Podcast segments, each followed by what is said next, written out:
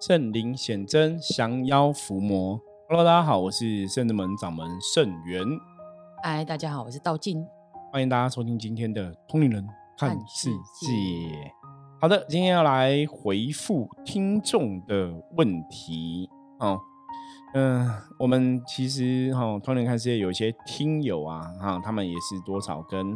修行啊，宫庙啊，哈，这都还是有点关系在啊。比方说，像这个就是有一个听友哈，他是啊宋江镇哦，他们有个镇头是宋江镇，所以哈有如果说有南中南部啊，有些庙宇晚上会有一些活动，比方说开庙门什么的哈，像一些庙晚上开庙，他们有时候白天就有绕境的活动，那他们就被邀请哈当这个绕境活动的前面的镇头。那当然，你在当正头的当下，哈，这个就像以前绕境有影响嘛，我们也有去参加过那个绕境，有，我们参加过两次、两三次，大概两次吧。当然的，有一次桃园对，然后屏东比较久，嗯，屏东之前很久，然后岐山哦，岐山的绕境这样子，其实那时候是跟岐山的妈祖庙，嗯，就是你你就会看到很多正头嘛。那像我们是灵修嘛，哈，灵修也有灵修的。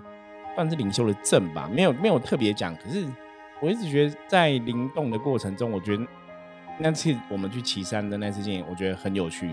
嗯，就是我们的灵自己去排一个阵哦，可是你都没有这个，我们常常讲嘛，灵动就是你没办法先彩排，嗯，你也不晓得是到场你就会知道该怎么做。我觉得那是一个蛮特别的经验。那像这个听友讲说，他们就是宋江镇嘛，所以他们就是哦，在在参加阵头的时候，白天在绕境的时候，当然你就会。看到很多的现象，嗯嗯嗯。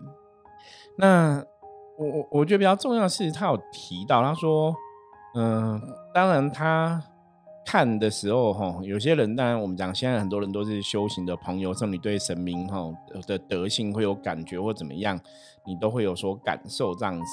那当然也会看到一些，我觉得可能真的是。宗教的奇怪现象，我们不要讲乱象然后我觉得就奇怪现象，所以心里会有点不太开心哦。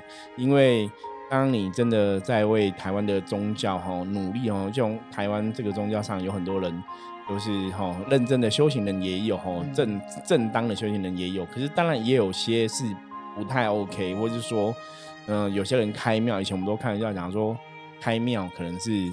最好捞钱的方法哈，嗯，我觉得这就挑明来讲，因为的确有些人他可能做这个寺庙，他的出发心不见得每个人都是为了要利益众生，有的可能真的是被名利所困哦。这个我会套以前以前早期有个哦专门写灵异研究新闻的一个记者哈，当张开基先生哦，他在书局有很多书哈，他就说他以前报道过的庙啊，哦本来都小小间，报道过都变很大间，然后就红了嘛。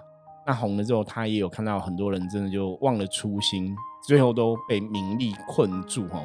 所以他那时候对宗教，我我个人认为他应该是有点难过跟失望，因为以前早期他看那些庙小小的，真的是很诚心诚意在办事。可是当名利出现的时候，很多都偏掉哈。嗯，那我每次在做呃利益众生事情，或是我们在在经营深圳门，我都会想到这个张开基先生，我都想说。我们要警惕自己啦，希望让他这样的哈，他等于是台湾灵修界早期修行的一个大前辈，因为让他碰过很多碰过很多那时候灵修的人士哈，包括那时候是透过什么？他是记者，他本身是记者，所以他去采访这些新闻，包括灵修派早期，包括石壁布堂的的那个师姑哈。千亡魂的那个也是他报道，所以才红的。哦，所以他早期报道过很多人都很红，他等于是台湾早期做灵异研究的一个一个大师级人物啦。我觉得，可是他后来因为看不到太多的东西，我觉得他后来是可能对宗教有点失望。哦，我觉得这是比较遗憾。那当然很可惜。那当然我们在做这样的事情，我们会希望说。宗教还是要哦发扬哦神明的一个德性哦，还有神明帮助众生的一个哦思维这样子，而不是说哈可能就是一个，嗯，他他这个这个听友写说，可能比方说有人开庙只是要炫富啊，或者说有些人的神不见得真的有机身，不见真的有有神呐哈，他就举了这个有机身的状况，比方说他们可能因为。中南部，我们像之前前几聊到说高大人出去嘛，对，太阳很热，地上很热。哦，我们之前去台南的时候，那个八爷机身也说他的鞋子好像都融化了，就表示地是真的很烫。所以这个他就提到做一个庙那种杠杆，他这是杠杆超五保的，嗯，他们就抄一抄抄，然后走路，大概大概走二十公尺而已吧。他说有两个机身大概走不到二十公尺，那因为地板太烫哦，就跟旁边人讲脚很烫。那为什么他会知道？他说那个嘴型就是说 脚很烫这样子，我觉得很厉害，他可以远远看人家嘴型。真的，他很特别，他还有拍照片，你知道吗？佐证哦，他有拍照片。那重点就是那个机身休息的时候，就脚踏在旁边哦，护驾或者扶机人的脚上面，因为太烫了吼。那当然看到这个东西，他会觉得说，哎，那这些是真的机身吗？因为我们的传统认知就是一个真的机身，应该不至于会。脚这么烫，然后就要坐下来休息或什么的，甚至说有有另外的机身前面都有一个工作人员帮忙提水，再泼在前面地板去降温哦，让他们沿途都不会太烫。嗯，那当然传统的老机身就会觉得这有点特别，可是都不会说破啦，因为那是狼狼嘴嘛吼。那像他们有也是有超五宝嘛，他说他们超五宝就是敲额头嘛，然后就看起来血就流很多，然后就都会甩头，就让血到处喷这样子哦，就看起来一边又一边流汗，所以那个血液就会整个很多的感觉。对，然后就看起来气势或什么就会很好这样子。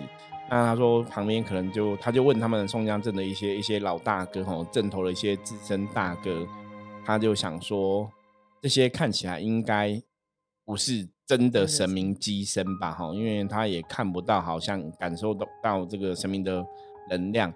那老老大哥就讲说啊，这个是霸给肉鸡哈。他说肉鸡是这样哦，通常见一次血哈，出场费大概一万四、一万五哈。那这些正头的资深的大哥，基本上他们也见怪不怪啦，因为他们说有些现在很多年轻人哦，就是哦走正头就是想要排场。人很多哈，或者气势看起来很大，或者看起来很狠，好像很厉害哈。那他就说也也不需要特别去拆人家台啦哈。我觉得他讲的是真的。那这这个东西哈，我不晓，因为道静有研究比较多的 YouTube 的影片，就有人讲类似的话题嘛？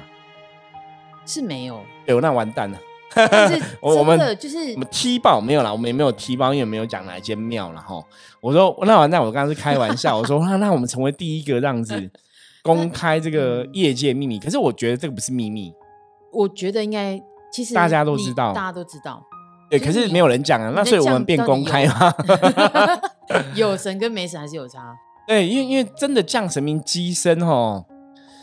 啊，你你你真的降神应该不会觉得烫啊。古时候逻辑是这样子啦，我讲古时候，包括像以前早期我看那些降杠杆降阶，他们都说走那个以前电视都常演啊，走那个那个刀梯嘛，刀梯一种嘛，还有一种炭，对吧？地上那种多炭，然后走过去，然后真的有人走脚是那种被烫到受伤，真的有，嗯嗯。可是真的是机身的，哎，他们就真的都没事，就可能简单的水泡或怎么样，反正。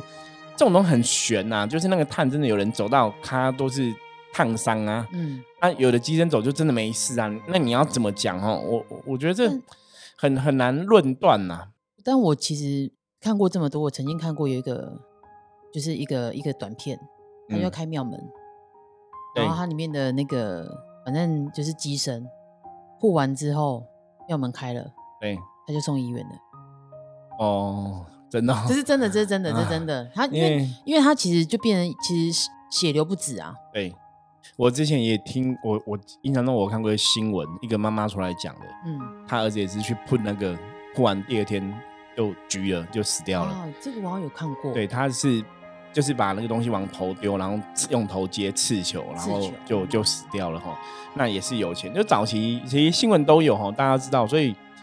我们应该也不算什么爆料啦，因为这个大家见怪不怪。那因为我们也没有讲哪间庙，因为我们也不知道哪间庙嘛。因为听友没有跟我们讲说哪一间庙嘛，哈。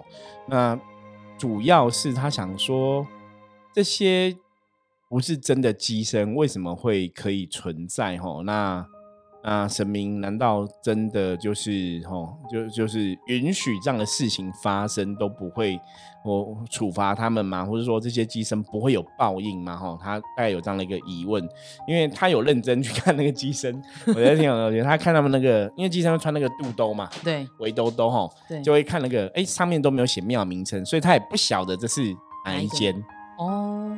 所以他们他们就觉得很特别哈，就是好像就一个排场，老人的排场这样子。他说他们也是带好像嗯好几十位、上百位的工作人员，所以看起来那个阵头是很浩大，然后机身带领。因为我们是零机，对，基本上跟这种降价的不太一样。嗯，可是我可以分享我曾经有过的体验是，我曾经有一次在啊有一个嘉义的地藏。吼拜这个九华山地藏庵，就拜地藏菩萨的地方。我那时候感受到那个能量哦，就是吼人家降降的能量，因为那时候感觉能量比较强。我那时候就真的很想拿东西扑我的头，就是敲。可是我没有拿东西，我那时候是拿一个那个，我不是有个指令吗？对，我就一直敲头，然后越敲越爽。就是你觉得头不好怎样，就是有点想敲，我就敲几下，就是哎。很爽的，这种感觉很好。我就越敲越大力，可是越敲大力，我是越舒服的。所以我那时候，我大概敲几下，就几下，我没有敲很多。敲几下之后，我就觉得，哎，我学到了。就是去那边的时候，现在回想，应该是什么要让我去了解降价的机身，到底是为什么会做这个事情？那个，当然回到人的逻辑，我的。判断是因为在敲的时候，你是让那边的气血去循环，那个气或通或怎么样？因为我真的在敲敲了，我就一开始敲地下，你还是有人的意思，会有点怕。一开始敲地下，哎，不会痛，我就在敲三下，很大力，就好爽。我突然就知道说，哇，为什么他们要敲？所以。你如果真的是有神明的能量在身上，理论上来讲，应该是不会有些这些状况。可是，的确实物上哈，市场上哈，我们刚刚讲嘛，新闻我们都看过嘛哈，然后到时也看过影片，现在就真的是这样子啊，就是你真的没有接到神，然后这样做，好像真的见怪不怪了。可是像我刚才讲说，那个听友讲说，正头大哥、那老资深大哥都讲说，不要去拆人家台嘛。对，我觉得的确也是这样子啦，因为这个就是一个嗯。台湾的民俗文化，所以应该是说，其实应该一般很多很多坊间就把它当做是一个职业的概念。对，就职业就表演嘛，就是个秀嘛，让大家看了老人就跟你看那个电子花车，就是个秀，大家看的热闹，然后好玩，嗯，开心，嗯，好像这样就好了，就。嗯，我觉得民俗的东西你很难去讲对或不对，因为民俗的东西，我我之前有一集我们在通灵看世界有一集，大家应该有印象哦。我们在讲民俗的东西，说民俗是因为这块地区大家共同的一个信仰或共同的一个习惯约定俗成，所以民俗的东西你不能说什么是对，什么是错，这是大家都接受的状况，所以它没有很单纯的对错的分别，这只是大家的习惯。嗯，只是说大家习惯是不是要成为你的信仰？我觉得这是两回事的事情。所以，我们之前在讨论说，民俗是民俗，宗教是宗教，它不太一样。那当然，宗教参考了很多民俗，哈，这是有它的道理。可是，真正你在追求宗教更形而上的智慧的时候，我们讲是最后还是要回到清净嘛，嗯，或是要回到六根清净啊，回到这个没有欲望啊，没有贪嗔痴的一个状况。对，可是民俗未必未必。是清净，或者未必是没有贪嗔痴哦。我觉得这是要分开看的。所以，那师傅像我有问题，你说像这种，因为我有些时候看这种很有有些影片啊，对，就比如像这种一般的，就是没有真正可能不管有没有正规去降级这件事情，他们会演着演着演着，然后就讲了，也会有。可是通常来讲，那是演着演着就降，就表示这个人通常比较是灵异体质啦。嗯，对，所以他演的也可能真的降，可是降的是神还是鬼，那有有待讨论嘛。嗯，所以真正的神明机身，你如果看传统的，你真的去问一些老机身，哎，以前的机身没有那么容易当的，各位。对，前机身一个神明要抓鸡，抓到之后，神明要训练。对，最少他们闭关都是一百零八天、四十九天起跳，然后你出来之后升机，就是刚刚新手的机身，他们还要去测试你是不是真的有接到神什么什么的，就是他有重重的关卡跟考验，没有那么容易。那因为有个最大的问题就是你没有接到神，你再去办事是很可怕。对。那像我们是临界部分，我觉得我们比较幸运，是因为早期像我们真的在办事的时候，有些时候大家也会知道，因为道景也在旁边过，有时候可能请神也会请一下下酒，就是比方说一开始可能几分钟就可以了，有的可能也到十分钟，因为我都是在等我自己的状况真的真心合一。啊，那为什么要这样子？因为我是一个很理性的人。你如果真的没请到神，我跟你讲，我没办法演，那个能量就是不一样。你就是不知道，因为你之前我们在金光处在通灵问世的时候，嗯，如果是没有金光处，我哪知道啊？我怎么通灵？我我更没有通灵，我怎么问？所以我真的都会等到接到他来。那有些时候为什么接神会接比较久的时间？通常是那个阶段是可能我很累，或者我那时候事情比较多，整个人状况还没有很好，所以我要前面比较多的时间去沉浸。你才会真的接到这个神，那真的接到神，我们再来办，嗯，而不要说你没有接到神，你硬办，那那那就会有风险。因为早期我也听过人家这样的说法，就说，哎，有些可能也是零价的，跟我们这种零基楼，嗯，那因为信徒很多在问嘛，对，因为也是有知名度的，那他接神在办，或者在通年在办，有些人就觉得，哎，为什么这次看起来跟之前不太一样？是不是这次好像没有接那么稳，或者这次没有神，就会觉得他好像在演，那。我觉得这种东西很尴尬，就是因为通灵本来就很虚幻，他到底有没有接到，其实没有人知道，只有当事人知道嘛。对啊。所以这种很麻烦。所以为什么我们圣真门到后来，为什么现在金公司不不降价问世，然后反而是真的有事情哈？你今天有事情，真的神明要来，不是我们安排时间嘛？我们安排人说，哎，你几点来？因为有些时候我以前的理性也是觉得，那神明那么很准时，神明你叫他来他就来，好像好像好像也又又有点太理性。到后来，真的我们在遇到事情，说哎，真的有事情要办的时候，神明自己说要来，我们才去接他。嗯，就是神明在决定他们来，而不是我在决定他们要来。那我觉得那个能量是不太一样。所以像我们前几次包大人来办事，都是正在帮客人的事情到一半的时候，包大人有指示他要来，我们才去做接他嘛，然后他再来处理事情嘛。对，因为我我我其实自己在跟在师傅旁边，那我就发现还是有差，就是那种神来的时候，那种整个整个。能量氛围跟我在讲话，当然说可能 OK，我我我常常觉得，哎，其实神明讲的跟我讲的差不多啊，可是还是会有不一样的地方。就你注意看，那个能量场真的就不一样。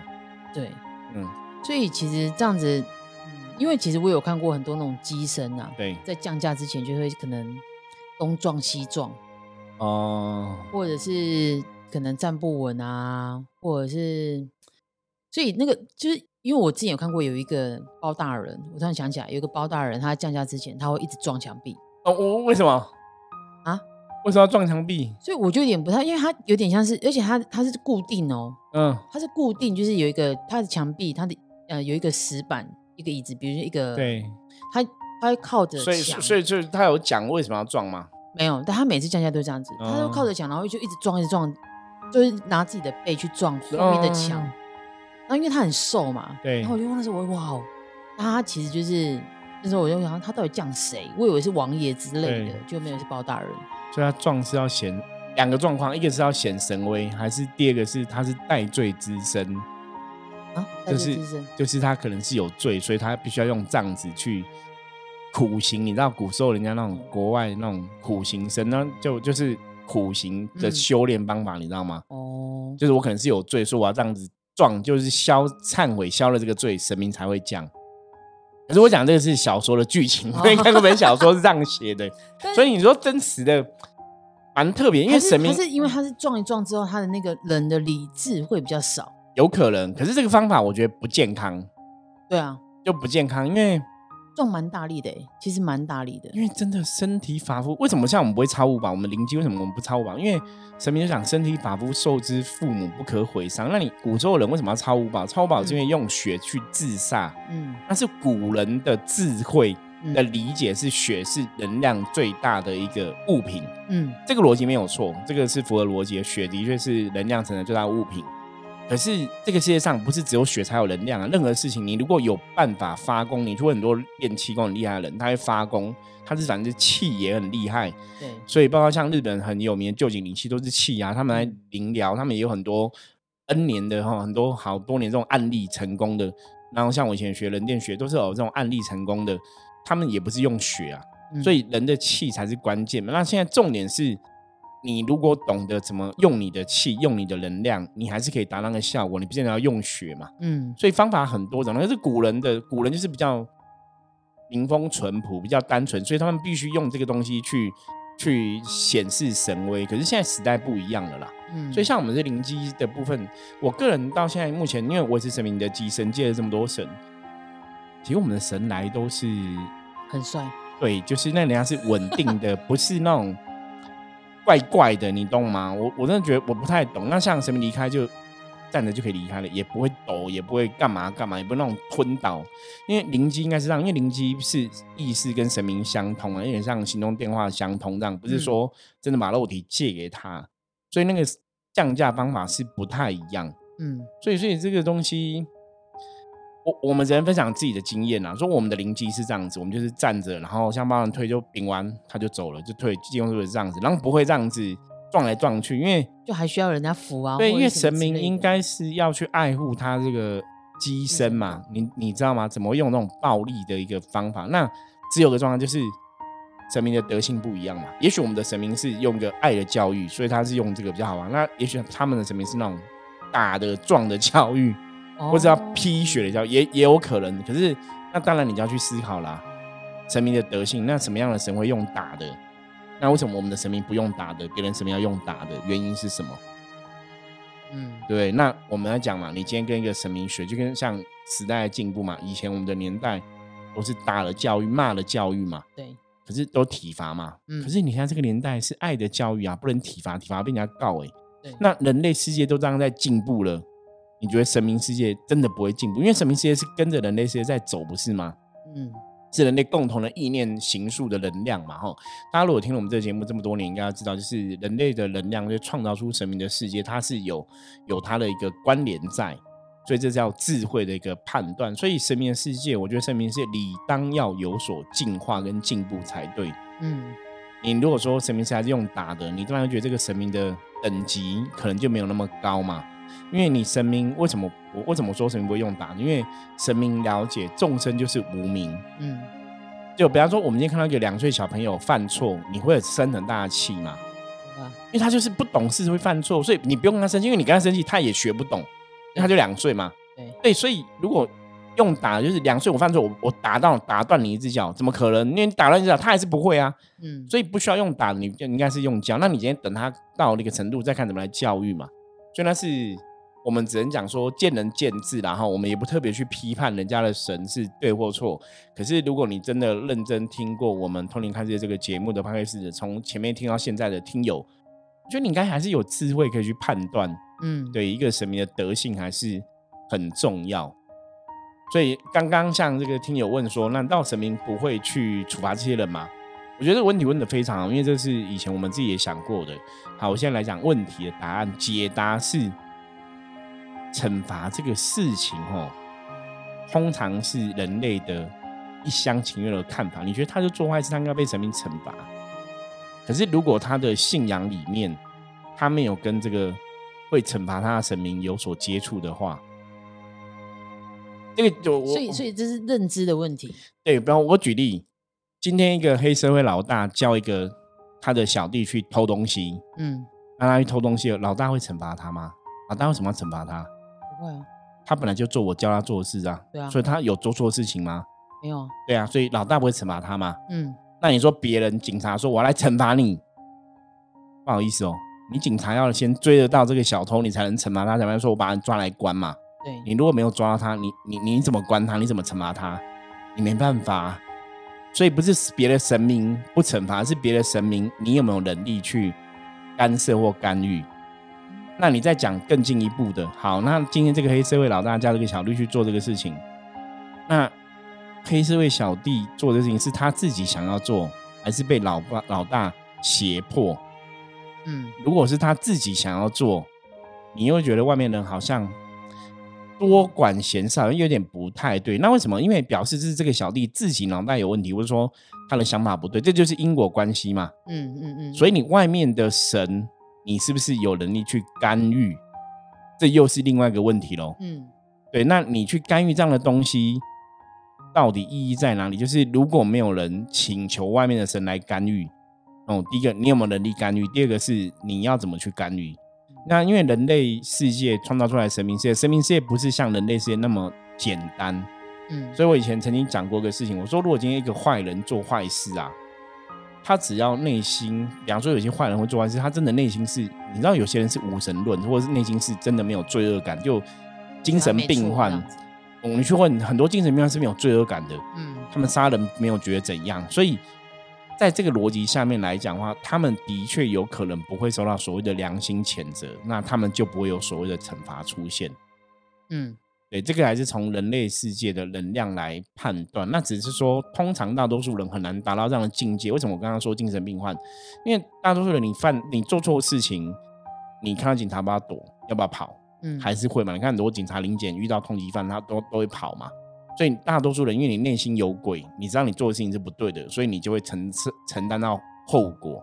所以如果今天做这个人，他不觉得我不对，我跟你讲。可能真的理论上他不有什么后果，比方说我今天做一个机身，我可能被鬼骗了，嗯，所以我在做，我我身心灵都觉得我做正确的事情啊，对，那就不会有负面能量产生，我也不会被所谓的惩罚发生在我身上了。我讲这样会太高深莫测嘛？大家会不会听不懂？应该听得懂吧？应该听得懂，应该听得懂，应该听得懂。所以这样子的话，其实如果因为我觉得，毕竟我们真的有有有接触过嘛，对，所以。如果真的是机身这样子，但他接的可能不是神，对，基本上会是就鬼在造他，对啊，但是可能还是会有一些，因为造久了，你还是会有知道某一个部分，它其实是怪怪的，比如说身体会出状况，对，就是他可能不会有个好下场，因为为什么？因为他都跟负能量接触嘛。所以他到最后就会得到负能量结果嘛。所以你看，你看，我们是不是又回到能量的系统了？正能量得正能量结果，负能量得负能量结果嘛。对。所以你也不用惩罚他，他如果跟负能量接触，他最后得到负能量结果嘛。可是一个前提是因为我们现在是架构在大家都觉得神明是全能无知的，神明是会出来主持公平正义的。嗯。所以这个人坏是，神明应该惩罚他。可是我要跟大家讲，世界上不是这样走，那只是我们我们都一番情愿这样子想，可是实物上好像不是这样子。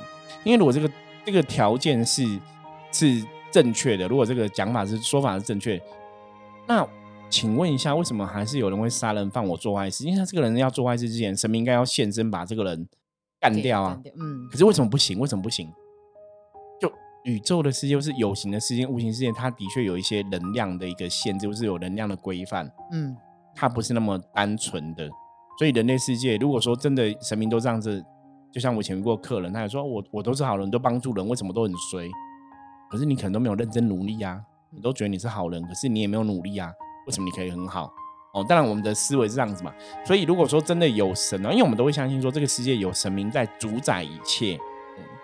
可是我你看我们在我们通年看世界里面在跟大家讲说是怎样，你要懂神的能量，你要借力使力，你要懂，你才会去用那个能量，你才会得到这个意义。比方说你今天。